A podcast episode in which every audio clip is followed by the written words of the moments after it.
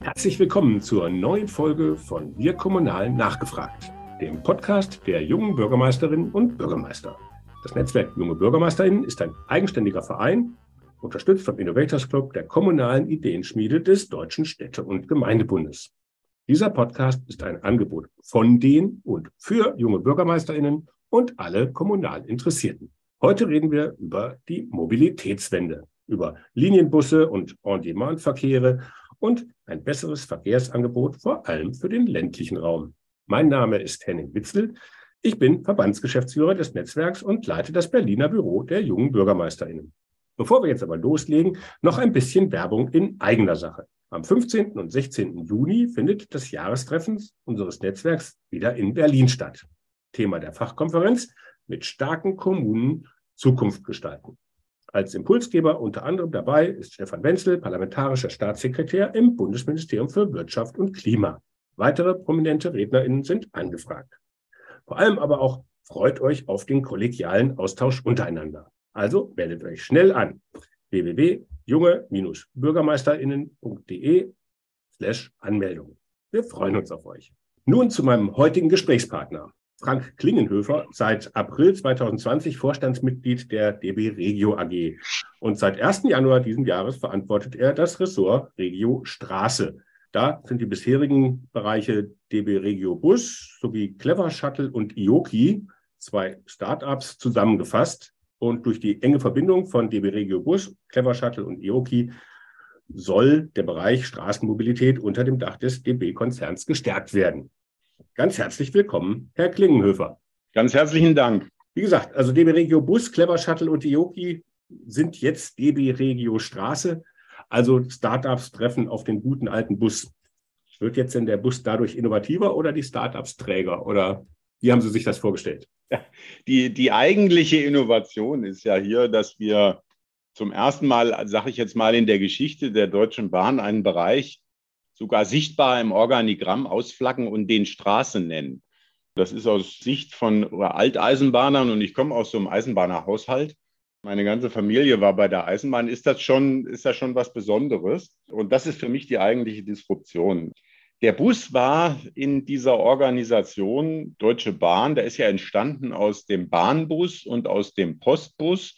Und man hat das zusammengeführt, ist schon alte Bahn oder alte, ich sage jetzt mal, Mentalität Deutsche Bahn. So kann man das, glaube ich, bezeichnen. Und äh, mit Clever Shuttle und Ioki, vielleicht drei Takte zu denen. Ioki ist ein Entwickler, ein Softwareentwickler für Bündelungssoftware. Also dort werden Fahrtwünsche in dieser Software gebündelt und werden zu Unternehmen äh, gegeben, die damit on-demand Betrieb machen. Und wer ist so ein On-Demand-Dienstleister, der solche Fahrzeuge betreibt oder betreiben kann? Das ist Clever Shuttle. Mhm. So haben wir unter dem Dach DB Straße jetzt neben dem Bus eben Clever Shuttle und die Yoki zusammen. Die beiden sind in der Tat Startups, beziehungsweise äh, Yoki ist eine Ausgründung und die laufen so ein bisschen außerhalb dieses Konzerns. Die sind in der Tat, denken anders, denken schneller, haben weiße Turnschuhe an und sind im Durchschnitt jünger. Mhm. Und, Tischkicker äh, gibt es auch im Büro. Tischkicker gibt es auch und es gibt äh, frische Getränke, Softgetränke aller Art, die man sich nehmen kann, weil man natürlich auch attraktiv sein muss für im Wesentlichen Programmierer, äh, die dort eingekauft werden. Dieser, dieses Geschäft ist äh, ein enges, da findet man sehr schlecht und sehr wenige wirklich gute und deshalb muss man da auch einiges dafür bieten. Also so muss man sich das vorstellen. Die Büros sind da eher locker, offen. Die Menschen verbringen dort äh, weitestgehend ihre Zeit. Es gibt Samstag und Sonntag wenig. Da kommt man, wenn man da an einem Samstag vorbeikommt, brennt da auch das Licht Samstagabends, weil da der ein oder andere da ist. Dafür kommt man am Montag nicht. Das ist eine andere Art von Arbeit. Mhm. Und daneben steht der Bus in der Tat, der aber, ich sage jetzt mal, innerhalb der Bahn schon auch so ein bisschen so ein äh, Außenseiter-Dasein geführt hat und sich aber da auch, ich sage mal, pragmatisch eingerichtet hat. Im Sinne von, wir entscheiden schneller, wir können schneller äh, mit unseren Gesellschaften vor Ort handlungsfähig sein. Wir haben keine große Zentrale, die irgendetwas entscheiden muss, sondern äh, wir haben das Geschäft in insgesamt 28 GmbH, Busgesellschaften vor Ort aufgeteilt. Also die klassischen regionalen Busbetriebe, die dann ganz genau, genau zur Deutschen Bahn gehören. Ganz genau. Und die sind relativ autark unterwegs. Die haben auch zum Teil äh, unterschiedliche Markenauftritte. Man sieht zwar das DB-Logo, aber die Namen sind unterschiedlich. Von daher äh, ist da, trifft da was aufeinander, was vielleicht sich so ein bisschen gesucht und gefunden hat. Die anderen so ein bisschen Erdung. Die einen, mhm. die Clever Shuttle und die Yoki, so ein bisschen Erdung im Sinne von, mit wem muss man denn eigentlich reden, wenn man auf Ausschreibungen reagieren will? Und wer schreibt denn eigentlich aus? Wer sind denn die Aufgabenträger? Klammer, mhm. ne? Kommunen, Städte, Landkreise. Äh, und die anderen, die sagen, Mensch, von diesem Turnschuhdenken können wir uns auch eine Scheibe abschneiden. Das passt so ein bisschen zu uns, aber so schnell sind wir noch nicht. Okay. ja. Aber Sie sind ja dann quasi, wir wollen ja über Mobilitätswende reden, die neuen Ideen, wie das alles so zusammenpassen soll. Was haben Sie sich denn da vorgestellt? Was, also wie soll das Angebot denn da verzahnt werden, dass es dann auch einen Mehrwert für alle gibt? Ja, wir haben ähm, heute ja erleben wir Ausschreibungen, im, äh, insbesondere im ländlichen Raum, wo wir tätig sind. Wir sind nicht in großen Städten tätig, äh, ausschließlich eigentlich im ländlichen Raum. In größeren Städten da hier und da mal als Subdienstleister für einen städtischen Verkehrsbetrieb. Mhm. Aber ähm, im ländlichen Raum, äh, in dem äh, sehr harten Ausschreibungsgeschäft, glauben wir, dass wir äh, mit der Kompetenz von Yoki und Klepper Shuttle, insbesondere Yoki hat da eine Kompetenz der Verkehrsanalytik ausgeprägt für sich. Verkehrsanalytik heißt, man kann ein Verkehrsgebiet überplanen, sich einmal anschauen, was sind denn eigentlich Quelle-Senke-Beziehungen? Also von wo nach wo ist eigentlich der Bedarf von Menschen, Mobilität für sich abzufragen? Wo fährt man mhm. hin? Wo, wen besucht man? Wo fährt man morgens zur Arbeit? Was sind die Relationen, die benutzt werden? Also erstmal unabhängig vom Verkehrsmittel, oder? Völlig, völlig unabhängig vom Verkehrsmittel können wir das ermitteln, schlicht anhand von Handydaten, die äh, öffentlich zugänglich sind, kaufbar sind und mit denen kann man sehr gut und sehr äh, genau, wird ja auch Stauprognose mit den Handydaten gemacht, kann man sehr genau ermitteln, was sind eigentlich so die täglichen Bedarfe, was sind über den Tag eigentlich, äh, was ist da die Nachfrage?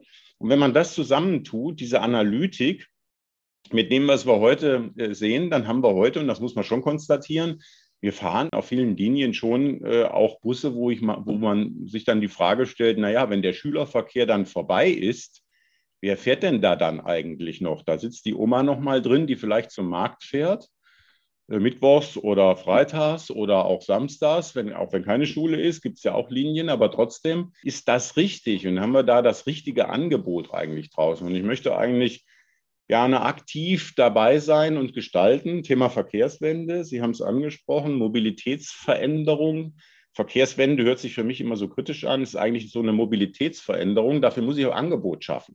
Mhm. Frage ist, kann man das Angebot individueller machen? Kann man das individueller schneiden? Wissen Sie, ich komme ich komm selber vom Lande, aus Nordhessen. Und wenn Sie da nicht einen Kumpel hatten oder ein paar, die Sie organisieren konnten, als Sie noch keinen Führerschein hatten, dann kamen Sie nicht in die Disco, weil da fuhr kein Bus und Zug fuhr vielleicht hin, aber nicht mehr zurück und solche Dinge. Und das ist ja sozusagen die Realität auf dem Lande. Wir haben auch oft Linienverläufe, wo man sich fragt, warum ist das eigentlich so? Warum fahren wir die Kirchturmspitzen ab? Und warum fahren wir nicht sozusagen die Relationen, die auch Nachfrage bedeuten würden? Weil da ist eigentlich das Verkehrsbedürfnis ein anderes. Mhm. Und es natürlich auch Linien, wo man sich sagen muss, naja, hier wäre es vielleicht auch sinnvoller, vielleicht in Tagesrandlagen, aber eben auch manche Linien über den ganzen Tag mit anderen Gefäßen oder auch mit anderen Systemen zu bedienen. Und dann sprechen wir von diesem On-Demand-Verkehr. Ich sage mal, ähm, früher hätte man gesagt, Anruf-Sammeltaxi. Äh, es ist ein bisschen etwas anderes, aber es ist letztendlich ein auf telefonische Bestellung oder eben in der App Bestellung äh, die Möglichkeit zu geben, einem Menschen die Möglichkeit zu geben, transportiert zu werden. Und meine Vision ist, dass wir ein ideales Verkehrsangebot erzeugen im Raum, was nicht unbedingt teurer sein muss, als es das vielleicht heute ist, was eine andere Mischung bedeutet über den Tag hinweg mhm. äh, von Verkehrsangebot, weil sehr viel äh, hat mit Angebot zu tun. Sehr viele Menschen, wenn sie die draußen fragen, sagen immer wieder, ich habe ja gar kein Angebot. Ähm, deshalb habe ich nicht mal das 9-Euro-Ticket gekauft. Selbst 9-Euro-Ticket war nicht ausreichend. Ein Verramschen von Verkehr, selbst das war nicht ausreichend, um eine angemessene Nachfragespitze zu erzeugen im ländlichen Raum. Das kann nur mit Angebot zu tun haben. Und das ist so ein bisschen die, die Vision, die ich habe, dass wir durch das Zusammenknüpfen von Yoki, Clever Shuttle und Bus alle Möglichkeiten heute schon haben, äh, ein ideales Angebot in den Raum zu bringen. Hm. Also zum Thema Angebot, klar, also im ländlichen Raum ist man in der Regel aufs Auto angewiesen, weil halt das Angebot nicht da ist. Ich komme selber aus Nordhessen, insofern äh, ähm, kenne ich mich da auch ein bisschen ja, aus. Sehr schön. Ähm, und ähm, wenn man dann irgendwie zwischen der Schwalm und Kassel irgendwo unterwegs ist, dann, wenn man Glück hat, hat man noch irgendwie einen, einen Bahnhof und kann dann mit, mit dem Zug nach Kassel fahren, aber selbst das ist mitunter eher, eher schwierig. Sie haben mal gesagt zum Thema Mobilitätsangebot, dass wir ja eigentlich als brauchen, wo wir mit dem Auto mithalten können oder wo sozusagen dann DB Straße mit dem Angebot, mit dem Auto mithalten kann. Und da ist ein Zitat von ihm, wir müssen nichts neu erfinden, wir müssen es nur tun. Ja. Was gibt es denn alles, was mit dem Auto mithalten kann? Oder warum funktioniert das heute noch nicht, dass der öffentliche Verkehr im ländlichen Raum mit dem Auto mithalten kann? Mhm. Weil der öffentliche Verkehr heute eben auf diese unterschiedlichen Bedürfnisse der Kundschaft, desjenigen, der eigentlich einen Fahrtwunsch hat, nicht zugeschnitten ist. Das ist vielleicht ein bisschen Sie sind, stehen für die, für die jungen Bürgermeister. Ist vielleicht traurig eigentlich, ne? Ja, ist vielleicht ein bisschen ein Vorwurf, bitte nicht so verstehen. Aber unser Gefühl ist, und das kommt ja sehr viel aus einer viel besseren Kenntnis der wirklichen Nachfrage, einer viel besseren Kenntnis. Ich sprach eben von den Verkehrsbeziehungen, Quelle-Senke-Beziehungen, den eigentlichen Verkehrswegen, die zurückgelegt werden.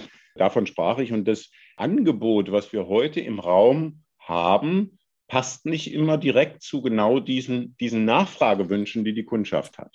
Und äh, ich sage immer gerne, wir haben alles, weil wir brauchen auch nichts mehr zu erfinden. Ich sehe ganz viele Förderprojekte. Wir gucken mal und wir, wir schauen mal, ob das wirklich funktioniert. Wir haben an ganz vielen Punkten in Deutschland bereits On-Demand-Verkehre am Laufen. Wir haben äh, circa 300 On-Demand-Fahrzeuge in Deutschland bereits im Einsatz an ganz unterschiedlichen Stellen. Das sind Größenordnungen von drei bis elf Fahrzeugen in Verkehrsnetzen. Wir haben aber noch nicht wirklich die enge Verknüpfung, zumindest nicht verkehrsplanerisch die enge Verknüpfung zu den heutigen Systemen des Busses. Wir haben sicherlich die äh, ticketseitige und die informationsseitige Verknüpfung. Das haben wir heute schon. Das wird auch realisiert in den Verkehrsverbünden, ist auch eine Vorgabe. Aber wir erleben heute noch, da wird erst die Linie ausgeschrieben, der Linienbus, und dann wird auf der anderen Seite äh, das On-Demand-Angebot ausgeschrieben, weil der Nachbarlandkreis hat es ja auch und man hätte auch gern sowas. Und könnt ihr nicht da mal, jetzt zitiere ich mal den einen oder anderen, könnt ihr nicht bei uns auch mal die On-Demand machen? Was müssen wir denn tun, dass wir auch On-Demand haben? Die Frage ist eigentlich eine zu späte. Die, die, bessere Frage wäre, was ist denn das optimale Angebot für meinen Landkreis, für meine Kommune oder mein Gebiet? Und was wäre denn das, was eigentlich dann das richtige Angebot wäre oder das bessere Angebot, was zu einer höheren Nachfrage führen würde? Und äh, in die Richtung, in die Richtung, mhm. denke ich. No? Also welche Fragen sollten sich denn jetzt Kommunen als erstes stellen nach Ihrer Empfehlung? Ja, die sollten sich die Frage stellen, haben wir uns das äh, schon einmal wirklich genau angeguckt? Wir haben heute sehr viele Kommunen, die sagen, ach, wir wollen da gar nicht groß dran rumrühren. Wir haben ja schon immer den Verkehr so gehabt. Äh, wir sprechen da ja auch über, jetzt will ich Ihnen nicht zu nahe treten, aber über Referate, ÖPNV-Referate, die sind meist knapp besetzt. Und da sitzen Menschen, äh, die dann sagen, äh, ach, ich will jetzt gar keinen Auf, Aufhebens drum machen. Nehmen wir doch den Verkehr, so wie er bisher immer war, schreiben wir den doch aus. Das gibt es noch sehr, äh, sehr breit verteilt. Es gibt nur sehr wenig, aus meiner Sicht sehr wenig, wenn ich mir den, die Anzahl der Landkreise oder auch der, der mittelgroßen Kommunen und Gemeinden angucke. Immerhin wohnt die Hälfte der Menschen ja auf dem Lande in Deutschland. Die wohnt ja gar nicht in größeren Städten, sondern die wohnt auf dem Lande beziehungsweise in Städten kleiner 20.000 Einwohner. Circa 40 Millionen Menschen, muss man sich mal vorstellen. So, und äh, dann, dann haben wir oft die Frage, äh, ja, äh, dann machen wir es doch genauso wie vorher und könnt ihr dann noch irgendwie ein On-Demand dann irgendwie dazu machen? Mhm. Also, die Frage ist eben, was wäre das richtige Angebot? Und äh, könnt ihr euch das mal angucken? Das wäre die richtige Frage.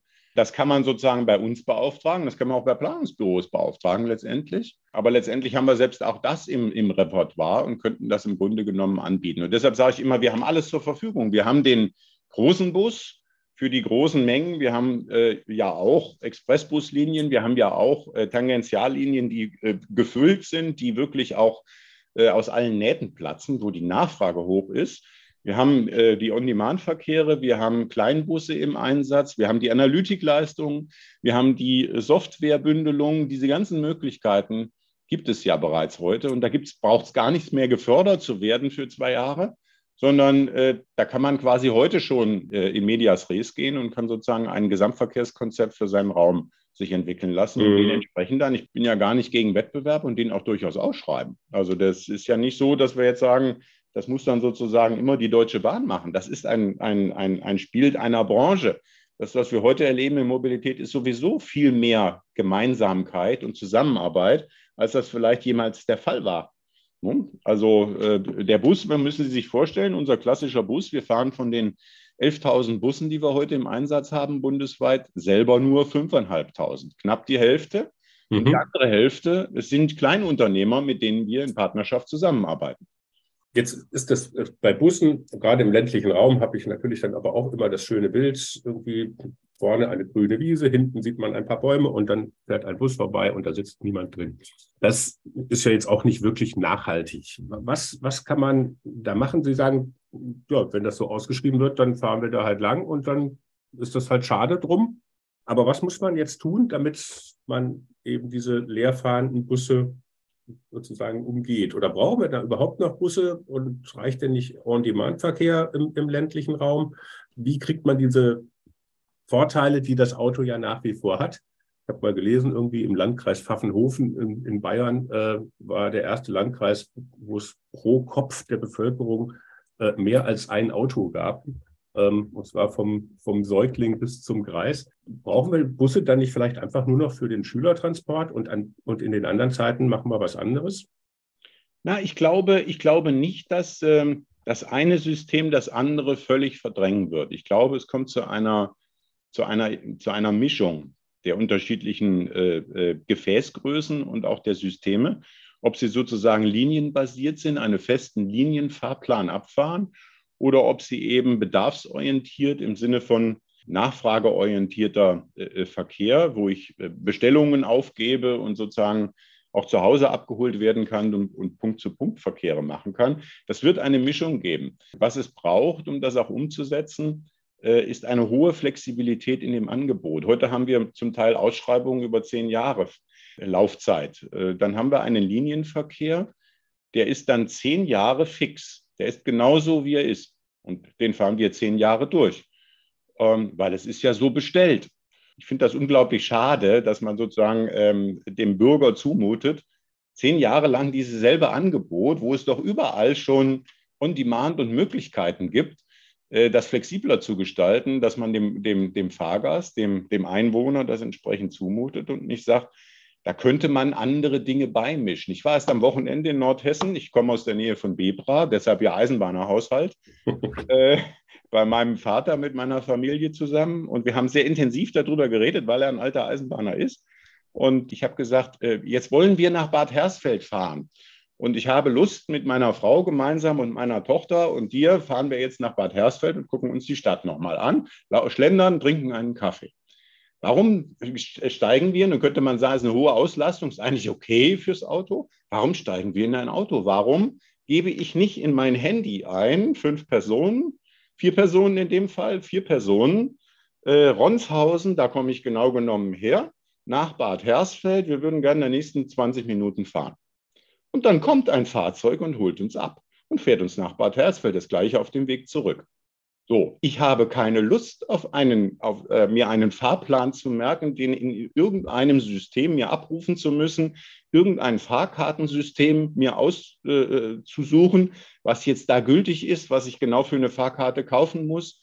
Ich bin ein Kunde. Ich habe keine Lust darauf. Ich möchte nach Bad Hersfeld zum Einkaufen. Wissen Sie, Also das verstehe ich unter konsequenter Kundenausrichtung und Ausrichtung auf den Kundenwunsch. Heißt für die Systeme hohe Flexibilität und heißt übrigens auch für diejenigen, die den Verkehr gestalten, konstruieren, sehr viel mehr Flexibilität. Auch in der Mischung fahre ich morgens einen stärkeren Verkehr, muss ich ein anderes Gefäß zum Einsatz bringen. Mhm. Wieder beim Schülerverkehr. Ich bin aber auch bei dem morgendlichen Verkehr und glauben Sie mal nicht, aus dem kleinen Ort Ronshausen fahren so wenig Leute am Samstagmorgen nach Bad Hersfeld oder so wenige nach Bebra zum Einkaufen. Da fahren sehr, sehr viele. Und da könnte man sozusagen auch ähm, wieder über den Bus nachdenken. Ergänzt um andere Leistungen. Ich habe dann, ich kaufe Sachen ein und dergleichen und dergleichen. Ich habe den Stress mit dem Auto, des Parkens und so weiter und so weiter. Das kann ich alles, das kann ich alles abmildern. Äh, wenn ich das Angebot dort anders gestalte. Und all das, was ich erzählt habe, ist nicht irgendwie etwas, was nicht ginge. Das kriegen wir in kürzester Zeit auf die Straße gestellt. Das gibt es. Es gibt die Technologie, es gibt die Gefäße, es gibt die Gefäßgrößen. Es fehlt so ein bisschen an dem Anschub, es auch wirklich zu tun.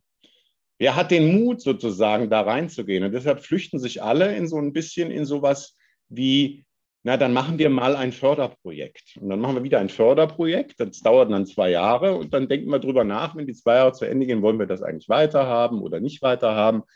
Es gibt Diskussionen im Landkreis, ob das jetzt richtig oder falsch ist.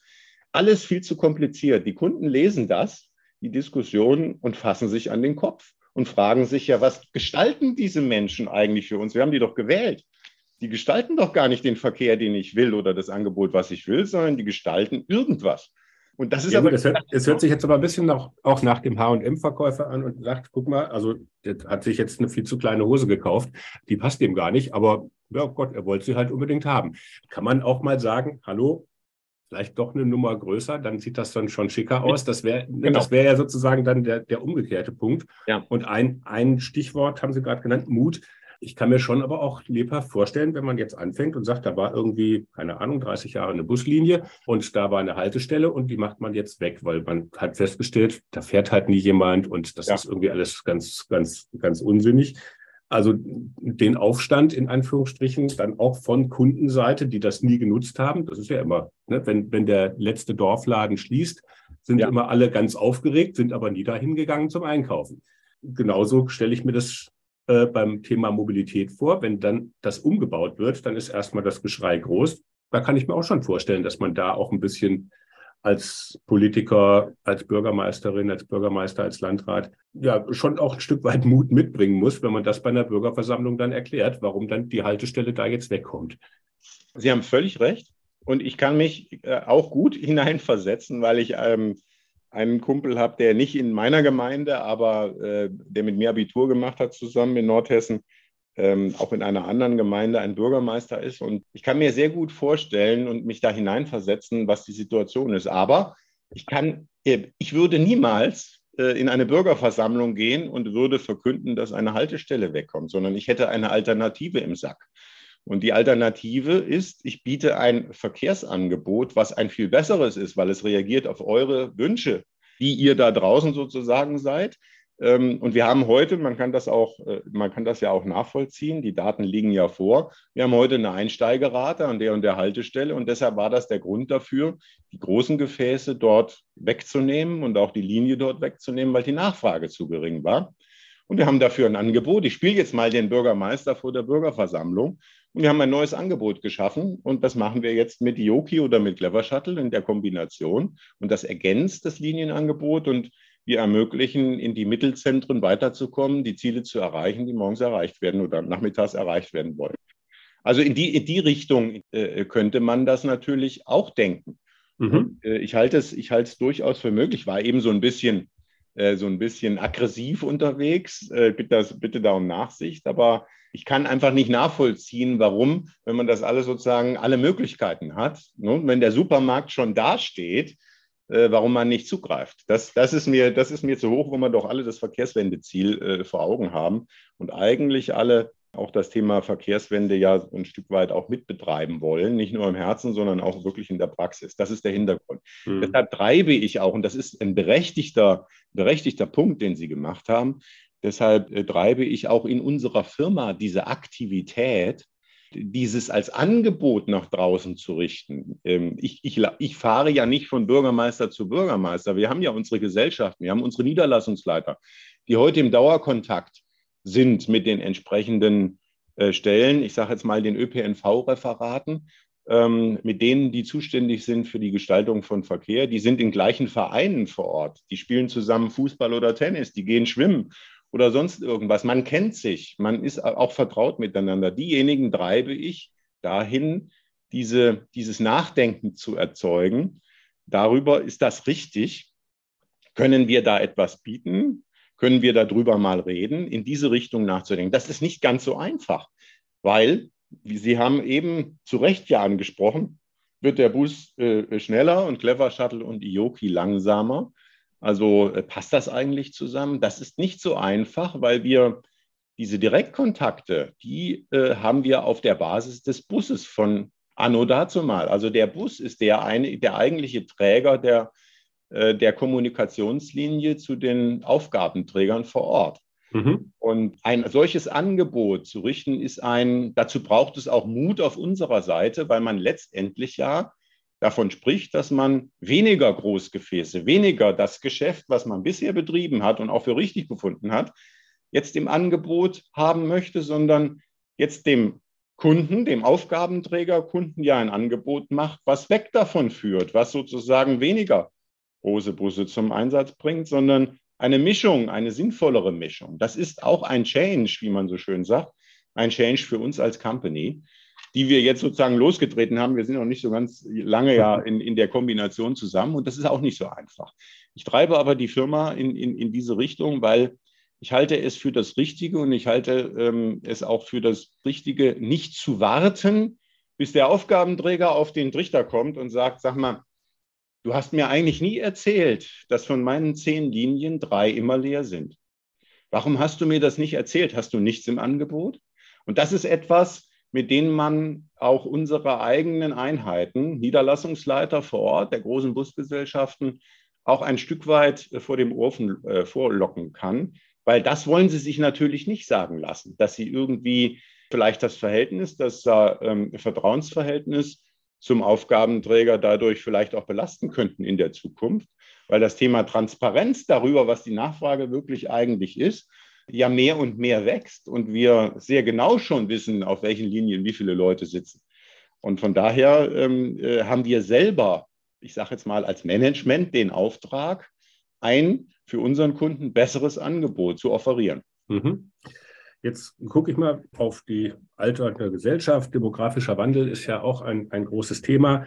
Das sind ja auch im ländlichen Raum ein Großteil derer, die vielleicht dann auch kein Auto mehr haben. Es kommt immer mal wieder irgendwie äh, der Vorschlag, dass wer seinen Führerschein äh, im Alter irgendwie abgibt, dass der dann irgendwie umsonst den ÖPNV nutzen darf oder irgendwelche Vorschläge. Also das wird ja in Zukunft immer mehr. Das heißt, da wird auch die Nachfrage perspektivisch wahrscheinlich eher steigen. Aber vorher soll das Angebot schon da sein. Da ist ja dann sozusagen eine Lücke. Also ich brauche erstmal ein größeres Angebot für eine noch nicht, also für eine Nachfrage, die aber erst später kommt. Wie finanziere ich das denn? Naja, also letztendlich wird das, was heute in den Verkehr gesteckt wird, in Teilen transformiert. Es wird äh, flexibler eingesetzt. Es muss nicht unbedingt teurer werden.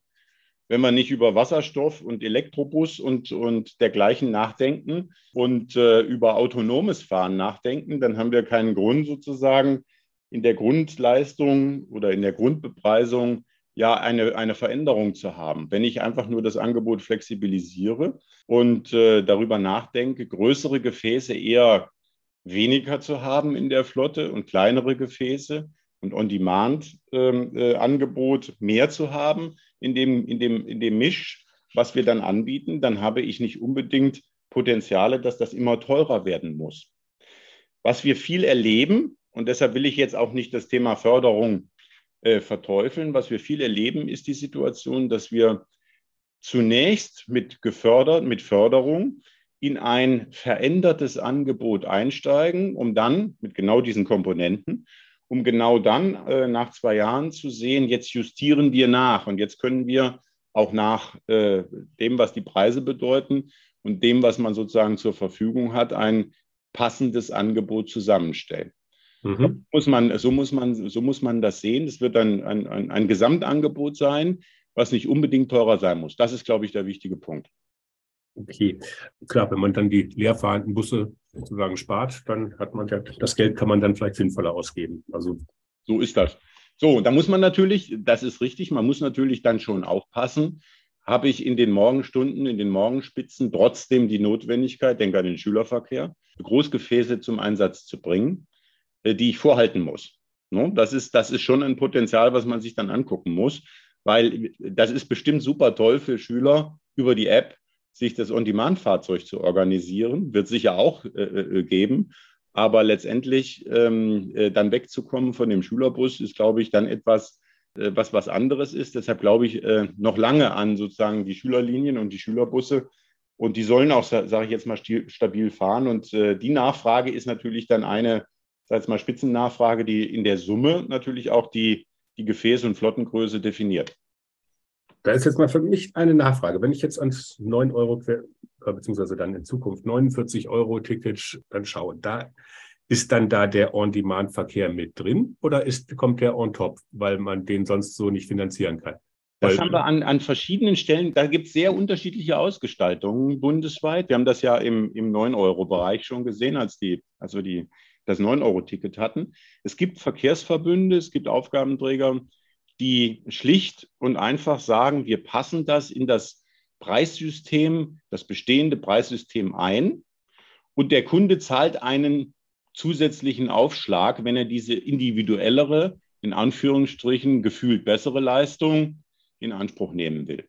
Es gibt andere, die sagen, wir nehmen das, das Preissystem in der Summe hoch, um sozusagen die Gemeinheit, die Allgemeinheit sozusagen davon das auf die Allgemeinheit, auf die Schultern der Allgemeinheit zu, äh, zu bringen. Und dann äh, haben, hat jeder da ein Stück weit ein, ein Mehr zu tragen, was die Bepreisung angeht. Gerade in der 9 Euro, aber insbesondere jetzt in der Deutschland-Ticket-Zeit, 49, äh, eigentlich ist das ja das Deutschland-Ticket, wenn man so will. Ich glaube, das ist, ist der, der, der offizielle Begriff. Wir sprechen immer alle von dem 49-Euro-Ticket, äh, weil es so schön sich an das 9-Euro-Ticket irgendwie, irgendwie anpassen lässt. Aber eigentlich ist ja das Deutschland-Ticket was ich auch die richtigere Bezeichnung finde, ist ja etwas, was wir, da gab es lange Diskussionen, was auch ganz viel damit zu tun hat, wie viel Ausgleichsleistungen braucht es eigentlich dafür, damit Verkehrsunternehmen überhaupt noch äh, die Fähigkeit haben, sozusagen dieses Angebot auch wirklich leisten zu können. Es gibt ja auch im, im niedersächsischen Schleswig-Holstein, äh, habe ich mitbekommen, dass es da einige Landkreise gibt, die der Meinung sind, dass wenn die Durchfinanzierung nicht komplett gesichert ist, wenn die Verkehrsunternehmen in Fragezeichen sind, dass man das Angebot des 49 Euro Querstrich-Deutschland-Tickets ablehnen wird und das Angebot gar nicht zum Einsatz bringen wird und dergleichen. Das, da ist die Durchfinanzierung noch nicht abschließend geklärt sondern wir reden ja im Moment, wenn man so will, nur über zwei, drei Jahre, die im Grunde genommen ähm, im Augenzwinkern vereinbart sind, wirklich unterschrieben, glaube ich. Wenn ich das richtig verstanden habe, ist, da, ist das nur für ein Jahr. Und deshalb muss man, muss man schon darüber nachdenken, welchen Einfluss hat dieses 49-Euro-Ticket. Ich hielte es für richtiger, wenn man ein verbessertes Verkehrsangebot auch komplett und ohne Zuzahlung letztendlich auch dann für ein anderes Verkehrsangebot sozusagen zum Einsatz bringt. Also wenn ich 49 Euro Ticket habe, dann kriege ich all das, was an Mobilitätsleistungen in meinem Bereich ist, auch dafür. Mhm. Und, da, und, damit geht einher, und das ist im Moment unser Bemühen jetzt auf der politischen Ebene, vielleicht noch der Satz, geht einher, dass auch nicht nur die Bundeswehr, sondern auch eine Mobilitätsveränderung ein Geld kostet. Das ist eben so. Das ist aber nichts, was äh, der einzelne Bürgermeister, die einzelne Kommune durchfechten muss, sondern das ist etwas, was aus meiner Sicht auf der politischen Ebene durchgetragen werden muss. Wenn wir das wollen, wenn wir Klimaziele erreichen wollen, wenn wir auch Mobilitätsveränderungen erzeugen wollen, dann braucht es ein Stück weit eine Übergangsfinanzierung hinein in diese Welt. Und wir bemühen uns sehr, dass wir diese Zusatzfinanzierung in Größenordnung, Sie wissen, wir, auf der Schienenseite gibt es die Regionalisierungsmittel. Mhm. Auf der Straßenseite gibt es aus meiner Sicht, ich spreche immer vom Spaghetti-Chart, ganz viele kleine, wie Spaghetti-Linien runterlaufende Finanzierungsrinnsale, die ein Stück weit äh, nicht dazu beitragen, dass in der Summe ausreichend Geld zur Verfügung steht, um ein anderes in der Summe Verkehrsangebot auch wirklich zu gestalten. Hm. Jetzt gucken wir vielleicht mal, das ist ja jetzt ein komplexes Thema, da muss man sicherlich auch nochmal drüber reden, wie man irgendwie sicherstellt, dass diese 49 Euro ähm, dann nicht quasi, dass zumindest die dann auch sinnvoll verteilt werden, dass dann also der ländliche Raum dann nicht irgendwie, weil es da auch niedrigere Fahrgastzahlen gibt, aktuell dann quasi sogar am Ende noch weniger Mittel zur Verfügung hat, als er das, als, als er das heute hat. Ich glaube, da ist dann sicherlich auch von Bürgermeisterinnen und Bürgermeistern dann die laute Stimme auch in Richtung Landes- und Bundesebene nötig, dass das eben nicht passiert. Also wir haben jetzt äh, gesagt, ein vielfältiges, abgestimmtes Angebot aus Linien- und An-Demand-Verkehr ähm, brauchen wir. Äh, in größeren Städten sind aber neben diesen äh, Angeboten aber auch häufig dann noch Mikromobilität und andere Themen, die da auch noch mit für die letzte Meile irgendwie im Angebot sind. Sei es dann halt irgendwie diese E-Roller, die in Berlin halt an überall rumstehen, Querstrich liegen oder halt auch bisschen größere Systeme, E-Bikes und, und ähnliches. Macht das Sinn, sowas auch in dieses Mobilitätsangebot mit zu integrieren, auch im ländlichen Raum aus Ihrer Sicht? Oder ist das was, was man eigentlich nicht braucht, weil wenn man den On-Demand-Verkehr hat, dann kommt der Bus ja eh bis vor die Haustür und holt einen da ab? Also ich würde da von diesen Systemen überhaupt gar nichts verteufeln. Ich sage jetzt mal, auch das gibt es ja sozusagen im Angebot und deshalb würde ich sagen, wenn da Bedarf für ist, wenn man das sozusagen ergänzen mag, und wenn man sozusagen im, vom Raumtypus her äh, dafür eine, eine entsprechende Nachfrage sieht, dann halte ich das für durchaus gegeben, dass man dann auch solche Verkehrssysteme damit einbeziehen sollte. Äh, vielleicht mit einer Einschränkung. Äh, das Thema On-Demand und das Thema Linienbus, Expressbus, Schülerverkehr ist in sich enger verknüpfbar, als dass Sie sprachen eben vom Rumliegen, als äh, Systeme, die völlig individueller Basis unterwegs sind. Ich wohne heute in Mannheim und da liegen die Dinger sogar auf dem Fahrradweg. Warum? Ich fahre sehr auf Fahrrad, ähm, äh, bin so ein öffentlich äh, geprägter Mensch, also entweder Fahrrad oder öffentliche Verkehrsmittel. Dafür muss man wahrscheinlich ein angepassteres Nutzungskonzept entwickeln. Ich halte das, so wie wir das heute sehen, dass die, die Teile sonst wo stehen, überall äh, auch liegen gelassen und stehen gelassen werden können. Und ähm, äh, der, derjenige, der da sozusagen der Kurzzeithalter war, auch in keinster Weise auch für die unsachgemäße Abstellung dann in irgendeiner Weise belangt werden kann. Das halte ich im ländlichen Raum für kaum noch beherrschbar, zumindest im ersten Schritt, ähm, das mitzugestalten oder ähm, ich sage mal in den Griff zu bekommen. Und deshalb bin ich da so ein bisschen zurückhaltend. Letztendlich gehört es aber auch in das Mobilitätsbild hinein. Und wenn da Bedarf nach ist, äh, da hat man durchaus eine Grundlage, das mal, äh, ich sag mal, vielleicht auch pilothaft einzuführen. Hm. Jetzt gibt es ja heute ganz viele Diskussionen, Stichwort Personalmangel, äh, an allen Fachkräftemangel, an allen Ebenen und Enden, ob das die Kindergärtnerinnen sind, ob das die Verwaltungsmitarbeiter in der Kommune sind, ob das Servicepersonal ist in den Restaurants.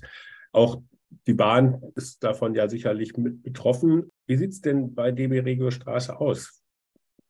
Bei On-Demand-Verkehren braucht man ja wahrscheinlich eher mehr als weniger Busfahrer. Ähm, finden Sie die? Also wir haben heute, wir haben heute, äh, man darf das nicht beschreien, natürlich ist das schwieriger geworden, das merken wir schon, schwieriger geworden. Aber da wir sehr breit dezentral aufgefächert, in Niederlassungen verteilt, in Standorten äh, verteilt unterwegs sind, ist das für uns bisher, was die Bedarfsdeckung angeht, zwar ein Schmerzpunkt geworden, aber noch immer, ich sage jetzt mal, beherrschbar geblieben.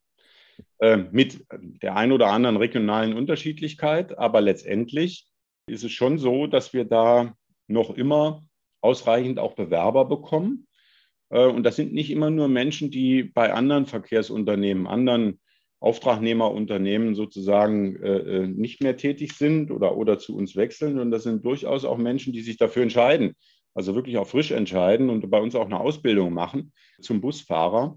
Und da geht ja auch viel mit einher. Wir haben da mit dem Verband der Verkehrsunternehmen und auch mit dem Bundesverband der Omnibusunternehmer eine Aktivität gemeinsam oder sind uns da ich sage mal so, wir, wir unterstützen alle die gleiche Aktivität, dass es da äh, zu einer Veränderung ähm, nicht nur des Rollenbildes Busfahrer kommt. All das, was ich beschrieben habe, eben ist ja letztendlich, das sind ja Mobilitätsmanager, über die wir da reden.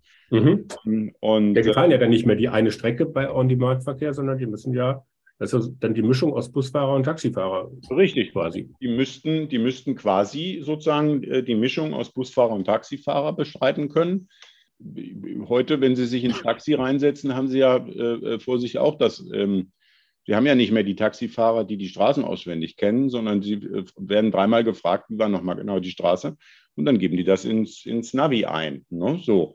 Äh, äh, letztendlich ist das kaum, äh, kaum ein Unterschied. Die Frage ist, kriegen wir das sozusagen so gestaltet, dass wir das auch tariflich im Unternehmen so abbilden können, dass wir die Menschen auch bewegen können, das eine oder das andere. Da wird es sicherlich Menschen geben, die sagen, nee, ich will aber nur On-Demand-Fahrzeuge fahren oder ich will aber nur Linienbus fahren, weil das gefällt mir viel besser, das Gefäß ist viel größer. Auch das werden wir abbilden können, äh, weil die Nachfrage, ich sprach ja vom gemischten System, es wird nicht so sein, dass eins nicht mehr da sein wird, sondern das wird ein gemischtes sein. Deshalb bin ich da eher zuversichtlich, dass wir eher ein breit gefächertes Spektrum anbieten können. Und gerade bei den On-Demand-Verkehren ist es total interessant, was da für Menschen sich dafür interessieren. Das sind nicht nur junge Leute und Studenten, die mal eben einen Job machen wollen, sondern ich weiß noch, ich war dabei, als wir das erste System in Leipzig eingeführt haben mit Clever Shuttle da haben mich sehr oft, ich habe das dann abends genutzt in meine Wohnung. Ich habe da auch mal gewohnt, war da auch mal tätig für drei Jahre, vier Jahre genau genommen. Und da waren da sehr viele Rentner dabei, die gesagt haben, ach, ich, also so abends, äh, so nochmal, das ist wenigstens spannend, da kann man mit Leuten reden. Und ich bin, will nicht zu Hause sitzen und äh, äh, äh vor dem Fernseher versauern, sondern ich habe da großes Interesse dran. Und ich, ich freue mich. Ich nehme auch die Nachmittags- und Abendschichten sehr gerne. Dann erlebe ich etwas. Mhm. Total überraschend.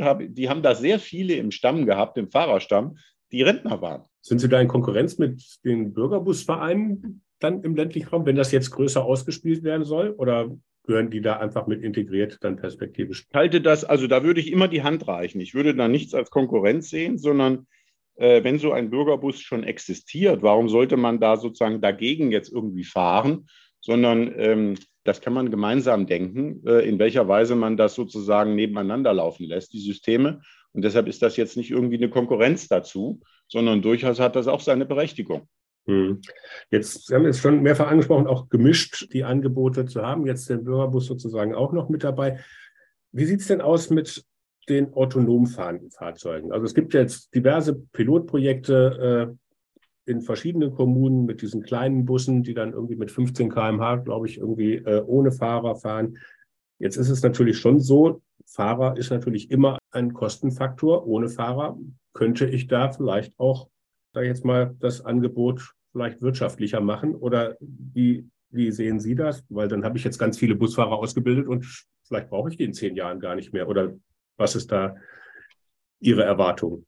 wir werden ja in diesem Jahr noch in den wirklich in den Test gehen mit Fahrzeugen, nämlich mit 15 Fahrzeugen, die jenseits von denen sind. Sie sprechen, glaube ich, die, diese Projekte an, die im Bayerischen im Wesentlichen sind. Bad Birnbach gibt es auch noch das mhm, Projekt, genau. wir im Grunde genommen mal begonnen haben mit sieben, acht bis 15 Stundenkilometer im Parkgelände.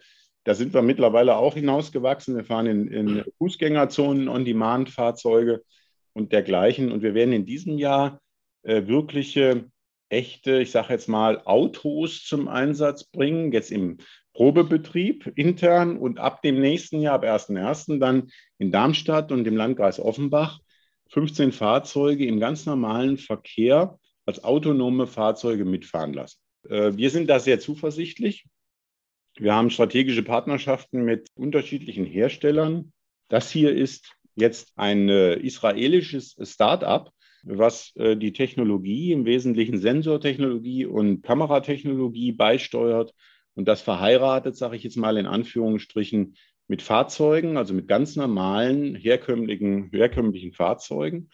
Und wir sind sehr zuversichtlich, dass, die, dass das in Kürze kommen wird. Was, die, was den Fahrereinsatz angeht, bin ich, äh, was die rechtliche Lage angeht, noch nicht so ganz, ich sage jetzt mal, offensiv unterwegs, dass ich sage, dass im öffentlichen Verkehr ein völliges Fahren ohne jegliche Begleitung, ich definiere das gleich nochmal, äh, dass wir das in die Zulassung bekommen. Das ist immerhin ein Verkehr mit, äh, im öffentlichen Bereich, wo Menschen transportiert werden. Und äh, das ist zu Recht unter ganz besonderen Auflagen und auch Sicherheitsauflagen, die zu Recht auch genau sehr scharf ausgelegt sind. deshalb glaube ich, dass wir langfristig oder sagen wir mal mindestens mal mittelfristig die nächsten zehn Jahre, so die Technologie nicht nur ein, zwei Sprünge da macht, dass wir über eine sogenannte Level 4 autonome Mobilität erstmal nicht hinauskommen. Level 4 bedeutet, dass Sie einen Sicherheitsfahrer nicht mehr an Bord haben, aber ein Sicherheitsfahrer auf vier bis fünf Fahrzeuge sich draufschalten kann. Im Grunde genommen die Steuerung des Fahrzeuges zu jeder Zeit äh, in die Hand nehmen kann, wenn es zu irgendeinem Ausfall, zu irgendeiner Veränderung kommt. Mhm. No, die Fahrzeuge sind so ausgestattet, dass es sowieso einen sofortigen Halt gibt, wenn es wenn die Systematik da äh, nicht mehr funktioniert, wenn äh, die Sicherheit beeinträchtigt ist. Von daher brauchen Sie das, um ein Stück weit auch sich aufschalten zu können. Also wir sind da zuversichtlich, jetzt mit diesen Verkehren in Darmstadt und auch im Landkreis Offenbach, da ist ja alles im RMV-Gebiet, mhm. ne, Rhein-Main-Verkehrsverbund, dass wir dort auch zeigen und unter Beweis stellen können. Als, wir sind dann sozusagen der Mobilitätspartner der, der öffentlichen Seite, dass wir dort auch ein wirklich gutes Angebot hinstellen und dass das auch letztendlich auch nachgefragt wird. Mhm. Ich habe das selber mal ausprobiert. In München kann man das, äh, gibt es Versuchs, äh, Versuchsstrecken auch schon. Ähm, da sind die Fahrzeuge sozusagen so in Vorversuchen unterwegs. Das ist wirklich beeindruckend. Das muss man schon sagen. Das ist beeindruckend. Noch mit Sicherheitsfahrer, der neben einem mhm. sitzt, ähm, aber äh, dass das Fahrzeug quasi wie, wie man selber im, im Straßenverkehr reagiert, ohne dass auch nur irgendjemand eingreift. Das Aber das sind dann diese, diese Acht-Personen-Busse oder diese, äh, diese, diese kleinen äh, Busse, die Sie da meinen? Oder sind das jetzt ganz normale äh, autonom fahrende Pkw? Das sind im Moment autonom fahrende Pkws, aber okay. ähm, äh, das ist durchaus jetzt auch in der Erweiterung schon denkbar, bis zum 10, 11, 12 Sitzer. Hm? Wenn es dann in Richtung eines echten Busses geht, ist die Technologie noch nicht so weit, äh, beziehungsweise auch die Hersteller sind da eher zurückhaltend sowieso ein Punkt. Die deutschen Hersteller sind da irgendwie, was die Fahrzeug, also die Fahrzeughersteller sind da sehr, sehr äh, zurückhaltend, sich da auch zu engagieren und damit nach vorne zu gehen. Warum auch immer. Vielleicht ist das ja auch so ein bisschen eine Krankheit, dass wir da immer irgendwie äh, auf etwas warten müssen, bis, da, bis wir uns da auch nach vorne wagen. Äh, aber letztendlich, glaube ich, äh, ist das etwas, wo ich sagen würde, das hat Zukunft. Das wird aber auch ein Teil eines Gesamtverkehrssystems sein. Das, wir werden nicht nur autonome Fahrzeuge sehen im Verkehr der Zukunft. Mhm. Wobei natürlich der Vorteil einfach erstmal auf der Hand liegt. Also ne, ich hab, äh, ich kann das Fahrzeug quasi ja 24 Stunden einsetzen. Gut, zwischendurch muss ich es mal irgendwie vielleicht aufladen oder muss ja. es auch mal zur Wartung. Aber ähm, ne, wenn ich, sobald ich einen Fahrer habe, habe ich irgendwie ähm, Schichtbetrieb, dann muss ich auf Fahrzeiten achten und all solche Geschichten das macht es natürlich dann, dann perspektivisch nicht, nicht einfacher. Und wenn ich mir dann die Entwicklung von vielen disruptiven Technologien angucke, die wir in den letzten Jahrzehnten hatten, ab einem bestimmten Punkt geht es dann auf einmal ganz schnell. Und äh, dann muss man halt mit dabei sein und kann sich vielleicht nicht wie die Autohersteller das jetzt vormachen, dann sagen, ach, dann, dann fangen wir jetzt an, wenn es dann kommt, dann ist es in der Regel zu spät. Dann ist es meistens zu spät, so ist das. Genau. Ich habe jetzt noch zwei äh, Punkte, die ich hier auf meinem, auf meinem Zettel habe. Einmal, in Großstädten gibt es das ja ganz oft schon. Hier in Berlin heißt das, glaube ich, Yelby, irgendwie so diese Mobilitätshubs, wo man dann irgendwie so einen Anknüpfungspunkt hat, wo quasi so eine Umsteigezentralstelle, also wie quasi der, der Bahnhof, der ja auch eigentlich ein Umsteigeplatz im Endeffekt ist, wo man ein- und aussteigen kann und dann andere Mobilitätsträger, ob man dann mit dem Auto abgeholt wird oder dann mit dem Bus weiterfährt, wie könnten denn so Mobilitätshubs im ländlichen Raum aussehen? Wie werden die dann an, an Bahnhöfen, Busbahnhöfen oder ähnliches irgendwie integriert oder wie, wie stellen Sie sich das vor? Sowohl als auch. Da, wo wir natürlich auch eine attraktive Schienenanbindung, äh, ich sage jetzt mal, äh, erreichen können mit dem, mit, dem, mit dem Straßenangebot, werden sicherlich so, solche Mobilitätshubs in der Nähe oder an Bahnhöfen sein. Aber äh, durchaus auch im ländlichen Gebiet gibt es die Möglichkeit, ähm, solche Mobilitätshubs äh, einzuführen. Wir überspringen ab und an mal mit dem einen oder anderen Projekt diese Grenze der Mobilität und gehen mit rein in die Flächenversorgung. Vielleicht haben Sie das verfolgen können. Wir haben jetzt in Kürze im Einsatz oder werden im Einsatz zum Einsatz bringen, auch im Nordhessischen übrigens, äh, den Einkaufsbus zusammen in Zusammenarbeit, Kooperation mit Rewe, mit Rewe zusammen, mhm. genau, Äh, wir hatten im Einsatz und haben, glaube ich, auch noch unseren Medibus, äh, unsere Arztpraxis. Wir haben äh, zumindest mal auf der Datenbrille entwickelt, so dass man sich das auch ansehen kann, weil das auch oft in Kommunen ja auch ein, ein, schwieriger Punkt ist, die Versorgung mit Finanzdienstleistungen. Und wir haben auch einen Finanzbus sozusagen. Früher sprach man vom Zasterlaster, also auch für Finanzdienstleistungen entwickelt, der im Grunde genommen äh, auch von mehreren Instituten, sage ich jetzt mal, oder, oder Unternehmen nutzbar ist, weil wir äh, das Fahrzeug anpassen können mit in Farbgebung, in Gestaltung und zwar in Sekundenschnelle. Natürlich kann ich nicht Sitze ein- oder ausbauen, beziehungsweise Beratungsbereich. Es geht hier nicht um, übrigens nicht um nur Kontoausdruck und um äh, Automat für Geld, für Bargeld, sondern es geht im Wesentlichen darum, was es kaum noch gibt oder was kaum noch angeboten wird oder eben nur in Zeitabfolgen angeboten wird, nämlich auch eine, ich sage jetzt mal in Anführungsstrichen, auch eine entsprechende angemessene und auch hochwertige Beratung. Diese Busse sind Hochtechnologie ausgestattet. Das heißt, äh, egal was Sie für ein Finanzprodukt brauchen, äh, zu jedem Punkt äh, ist die Möglichkeit da, den entsprechenden Spezialisten des entsprechenden Bankhauses dazuzuschalten. So haben wir das auch beim Medibus gehalten, wo man den entsprechenden Spezialisten mitzuschalten konnte und auch entsprechend Dolmetscher zuschalten konnte, war besonders wichtig jetzt im Zusammenhang äh, mit der Ukraine-Krise mhm. äh, und der Flüchtlingskrise in dem Zusammenhang. Und von daher überspringen wir das sehr oft. Und ich kann mir sehr gut vorstellen, dass wir in, ich, ich sage jetzt mal Mittelzentren, äh, wo auch keine Bahnanbindung in dem Fall da ist, wo wir derartige Dienstleistungen zusammenbringen und so takten lassen, dass wir das gemeinsam, äh, was die Umläufe angeht, so gestalten, dass wir solche Hubs quasi im Zeitablauf gestalten. Dann gibt es eben sowas wie ein, ein solches Hub an einem Montag in einer Gemeinde und am nächsten Tag, am Dienstag gibt es das, gestaltet sich das entsprechend in einer anderen Gemeinde. So könnte man das zum Beispiel sehen. Dann, und dann stellen wir sozusagen die Fahrzeuge mit den entsprechenden Dienstleistungen auf eine Fläche, auf den Marktplatz, auf ähm, äh, ein, eine zugängliche Fläche, wo wir ein gesamthaftes Angebot anbieten. Wenn sich dann noch einer findet, der einen Kaffee oder einen Espresso macht, äh, dann haben sie im Grunde genommen so etwas Ähnliches wie den Dorfplatz wieder zurück.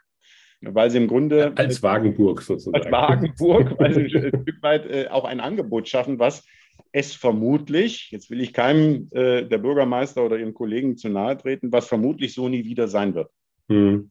Jetzt haben Sie es gerade sozusagen selber quasi anmoderiert. Äh, meine nächste Frage, was erwartet und was erhofft sich denn DB Regio Straße oder Sie persönlich auch von jungen PolitikerInnen oder speziell von jungen BürgermeisterInnen? Also im Wesentlichen, ich sprach ja schon davon, den Mut zu haben, die gefahrenen oder die gegangenen Wege zu überdenken und äh, den Mut zu haben, darüber hinauszugehen. Und das übrigens auch und äh, das ist äh, aus meiner Sicht im politischen Raum genauso der Fall oder im kommunalen Raum, dass in, im Schulterschluss zueinander äh, oder miteinander, nämlich äh, die Verknüpfung, bringt im Grunde genommen meist Menge über Landkreise, über Kommunengrenzen hinaus. Die enge Verknüpfung bringt Menge, die bringt ein Stück weit dann auch die Möglichkeit der Bündelung und die bringt die Möglichkeit, äh, dann andere Preislagen zu realisieren. So ist das. Und ähm, äh, dazu braucht es entsprechend den Mut, äh, ich sage jetzt mal, an den, an den äh, äh Gattern mitzurütteln. ich sprach ja schon davon, dass wir uns auch um die Finanzierung oder die Grundlagen einer echten Finanzierung für Mobilität auf der Straße sehr, sehr einsetzen. Haben uns da jetzt auch neu ausgerichtet, was das Thema angeht, so dass wir und haben auch das Thema platziert und zwar neben der Schienenfinanzierung eine echte Straßenfinanzierung und Verkehrswendefinanzierung zu erzeugen und äh, auf der anderen Seite sozusagen ähm, äh, damit dabei zu sein. Eigentlich müssten wir da sozusagen ihren Kampf mitführen. Dazu braucht es auch Laute und die auch einen entsprechenden Atem haben, da, da mitzugehen und dabei zu sein. Und äh, auf der anderen Seite den Mut eben auch mal etwas auszuprobieren an entsprechender Stelle und zu überlegen, jetzt mache ich mal sowas. Ich versuche mal, mein Verkehrsgebiet anders zu gestalten, zu überplanen und äh, äh, gerne auch, und da sind wir auch gerne bereit, sozusagen das auch in Bürgerversammlungen darzustellen, was eigentlich der Vorteil ist, beziehungsweise was die Veränderung ist. Mhm. Ich weiß, als Bürgermeister können Sie es nie allen recht machen. Ist ja ein Job, der 24-7 ist. Sie werden ja am Sonntagabend auch noch angerufen, wenn irgendwo die, die Laterne irgendwie zu lang leuchtet, weil wir doch Energie sparen wollen und dergleichen. Ein scheiß Job. Es tut mir jetzt echt leid, dass ich das mal sagen muss, aber ähm, es ist schon, ich kann mir das schon furchtbar vorstellen. Mein Kumpel, der erzählt mir da Dinge, wo man sich denkt, nein, das kann nicht wahr sein. Also äh, kann nicht wahr sein. Aber offensichtlich ist das, äh, ist da unsere Anspruchshaltung in der Bevölkerung eine geworden, die, die entsprechend äh, sich so verändert hat, dass es irgendeinem trifft. Und das scheinen da im, Wesentlichen dann auch in den kleineren Kommunen dann eben auch die Bürgermeister zu sein, weil den kennt man. Und den kann man jetzt mal anrufen und man weiß ja, wo der wohnt. Der wohnt ja meist im selben Dorf. Und dann ruft man den eben an und sagt, da musst du jetzt mal was machen. So. Ähm, also von daher den Mut, äh, den Atem, äh, den Mut, was auszuprobieren, den Atem zu haben, auch mit laut zu sein an der entsprechenden Stelle und eben auch etwas auszuprobieren. Und, äh, und auch das Thema gemeinsam ähm, äh, zu kämpfen. Wir äh, können ja auch, haben ja da auch schon sehr viel, was Förderung und dergleichen angeht. Fördermittelgestaltung, da sind wir auch behilflich. Wir haben äh, auch vielen Kommunen eben auch in, im Zusammenhang mit autonomen Fahren geholfen dabei, ich sage jetzt mal, die Förderanträge entsprechend äh, zu gestalten, sodass auch die Möglichkeit besteht, Förderung zu, zu ergattern und eben auch unsere Kontakte zu nutzen, diese Förderung eben auch nicht nur äh, aus dem kommunalen beziehungsweise Landkreisbereich äh, zu äh, akquirieren, sondern durchaus auch Landes- und auch Bundes- und sogar EU-Ebene eben zu scannen. Wir haben da Abteilungen, die genau aufpassen, an welchen und, und welche Titel gerade sozusagen ausgerufen sind mhm. äh, und welche äh, äh, Dinge und Projekte gefördert werden.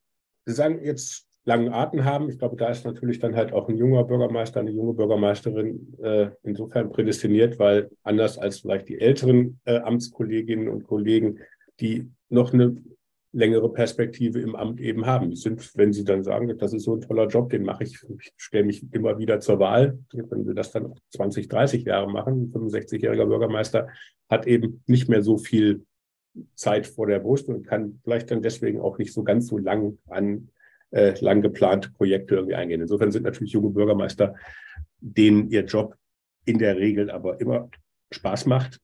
Also letztens äh, hatten wir dann die äh, neue, ab Juni neue, jüngste hauptamtliche Bürgermeisterin in, äh, Deutschlands bei unserem Stammtisch mit dabei. Und da mhm. war halt die, da war halt schon die Aussage aller anderen Bürger, es ist schon ein anstrengender Job, aber es ist der schönste Job der Welt. Insofern, ähm, das mit dem, mit dem Scheißjob, glaube ich, ja. das, ähm, äh, manchmal suchen die Bürgermeister auch, aber es ist halt was, wo man toll gestalten kann.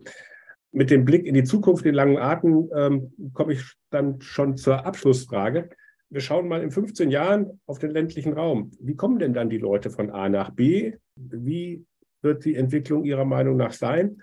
Und was ist der Anteil von DB Regio Straße? Also ich hoffe natürlich, dass der Anteil von DB Regio Straße ein großer ist. Ich glaube aber, dass sich langfristig da durchaus auch Konsortien bilden, die andere Kombinationen an den Tisch bringen und andere Konstellationen. So wird das glaube ich, ein gemischtes Bild sein. Ich glaube aber, dass wir ein deutlich besseres Angebot im Raum haben werden, weil der, die Einsicht da ist, dass die Nachfrage durchaus äh, auch durch das Angebot gestaltbar ist, dass man nicht nur mit Menge, sondern auch mit der Art und Weise des Angebotes auch Nachfrage erzeugen kann, äh, ziehen kann, dass man vom äh, Verbrennerauto äh, umsteigen kann, durchaus auch äh, auf öffentliche Systeme und dass äh, öffentliche Systeme und Verkehrssysteme, wenn sie diese individuellen Wünsche mit abdecken können, eben auch einen Vorteil haben gegenüber anderen. Und deshalb glaube ich, es wird ein, ähm, ein, ein sehr ähm, es wird ein sehr gemischtes äh, äh, System sein, wo Sie in unterschiedlichen Landkreisen, unterschiedlichen Kommunen ganz unterschiedliche Kombinationen von Verkehrsangebot haben werden. In manchen gibt es ja auch Straßenbahnen, dass man das mit einbindet. Äh, im, im wirklich ländlichen Raum, glaube ich, wird das sehr viel eine Mischung sein aus den On-Demand-Shuttles und auch noch Linienbussen und äh, Schülerbussen. Ich glaube, das wird, das wird auch so, so sein und so bleiben. Und von daher habe ich da eigentlich eine, eine, eine gute Zukunft äh, vor Augen. Bin sowieso ein positiv denkender Mensch, aber ähm, ich habe da auch eine große Hoffnung, dass wir, dass wir das erkennen und dass wir da auch mit dem Mut unterwegs sind, äh, die entsprechenden Angebote auch auch zu setzen und die Möglichkeiten dann auch zu verwirklichen, die, die sich heute bieten und die wir ja sozusagen vor Augen haben. Mhm. Und das wird etwas sein, was in direkter Partnerschaft und Verknüpfung sein muss. Nicht nur der Unternehmen, die unterschiedliches anbieten, sondern eben auch, ich sage jetzt mal, der, der ähm, regional Verantwortlichen, die mal zusammen, mal in der Konstellation, mal in anderen Konstellationen dafür sorgen, dass ihr Raum äh, einer ist. Und dazu müssen eben auch Dinge überwunden werden. Es gibt ja auch sowas wie, ich weiß nicht, Müll, Müllsituationen, die, die Schwierigkeiten bereiten zwischen den, zwischen den äh, Handelnden vor Ort, wer dann welchen Müll wohin leitet und in welche Anlage was geliefert wird. Solche Dinge, glaube ich, müssen wir überspringen. Das ist von vorgestern. Und äh, ich habe die Hoffnung, dass wir das eben, was den Verkehr angeht, eben auch überspringen. Denn eigentlich und das komme ich wieder zurück zu meinem Wochenendbesuch, denn eigentlich wollen wir die, die Autos und die Verbrenner und dieses ganze Parkplatzgesuche bereits auf dem Lande mittlerweile. Das wollen wir eigentlich alle gar nicht. Und ich glaube, da sind wir, sind wir uns sehr, sehr einig. Was wir wollen, ist ein Angebot, was flexibel ist, was die mhm. Möglichkeit bietet, möglichst mit wenig Wartezeit dahin zu kommen, wo man hin will. Das ist eigentlich schon alles. Und wenn wir uns da viel konsequenter, wir reden immer davon, äh, an diesen Kundenwünschen orientieren und einfach mal versuchen, das zu wirklich auch umzusetzen. Ne? Das hat auch für die Verkehrsunternehmen einen Auftrag, nämlich auch was das Angebot angeht. Ne? Äh, der raue, der raue äh, Busfahrer, den ich noch kenne von meinen Schulverkehren, ähm, das ist ebenfalls von vorgestern. Wir sind da ganz anders unterwegs dann und werden dann sozusagen auch dort ähm, äh, eher Menschen vorfinden, die ganz anders ausgebildet und orientiert sind, weil sie eben das Thema Kundenwunsch und Kundenbedürfnisse mehr zu ihrem eigen gemacht haben, als das vielleicht heute noch der Fall ist. Herr Klinghöfer, ich bedanke mich ganz herzlich für das Gespräch. Wir haben, glaube ich, viele innovative Ideen gehört und das auch sehr unaufgeregt. Insofern ist das vielleicht dann auch die Verknüpfung Start-up und also junge Start-up und alte Bahn, die da auf dem Weg in die Verkehrswende gut in die Zukunft blicken lässt. Also hoffe, dass Sie da eine schöne Verknüpfung zusammenbekommen sind ja auch bei uns bei unserer Jahrestagung mit, mit, mit, dabei. Ähm, wenn es jetzt noch Nachfragen und Ähnliches gibt, kann man die also auf der einen Seite entweder auf der Jahrestagung irgendwie haben und ansonsten kann man sie und Ihre Kollegen sicherlich auch direkt ansprechen. Ja, haben Sie ganz lieben Dank, Herr Witzel. Es hat mir sehr viel Spaß gemacht und es war wirklich entspannt, mal darüber zu reden. Herzlichen Dank. Herzlichen Dank ebenfalls. Und auch herzlichen Dank an alle Zuhörerinnen und Zuhörer fürs Dabeisein. Wir hoffen, es hat euch gefallen. Wenn ja, dann sagt es doch einfach weiter und ladet andere Kommunale und kommunal Interessierte zu Wir Kommunalen nachgefragt ein. Teilt den Link zur Podcast-Reihe doch auch über eure Social-Media-Kanäle. Wenn ihr die nächsten Folgen nicht verpassen wollt, dann abonniert doch einfach die Podcast-Reihe. Bis zur nächsten Folge in zwei Wochen. Bleibt neugierig. Tschüss.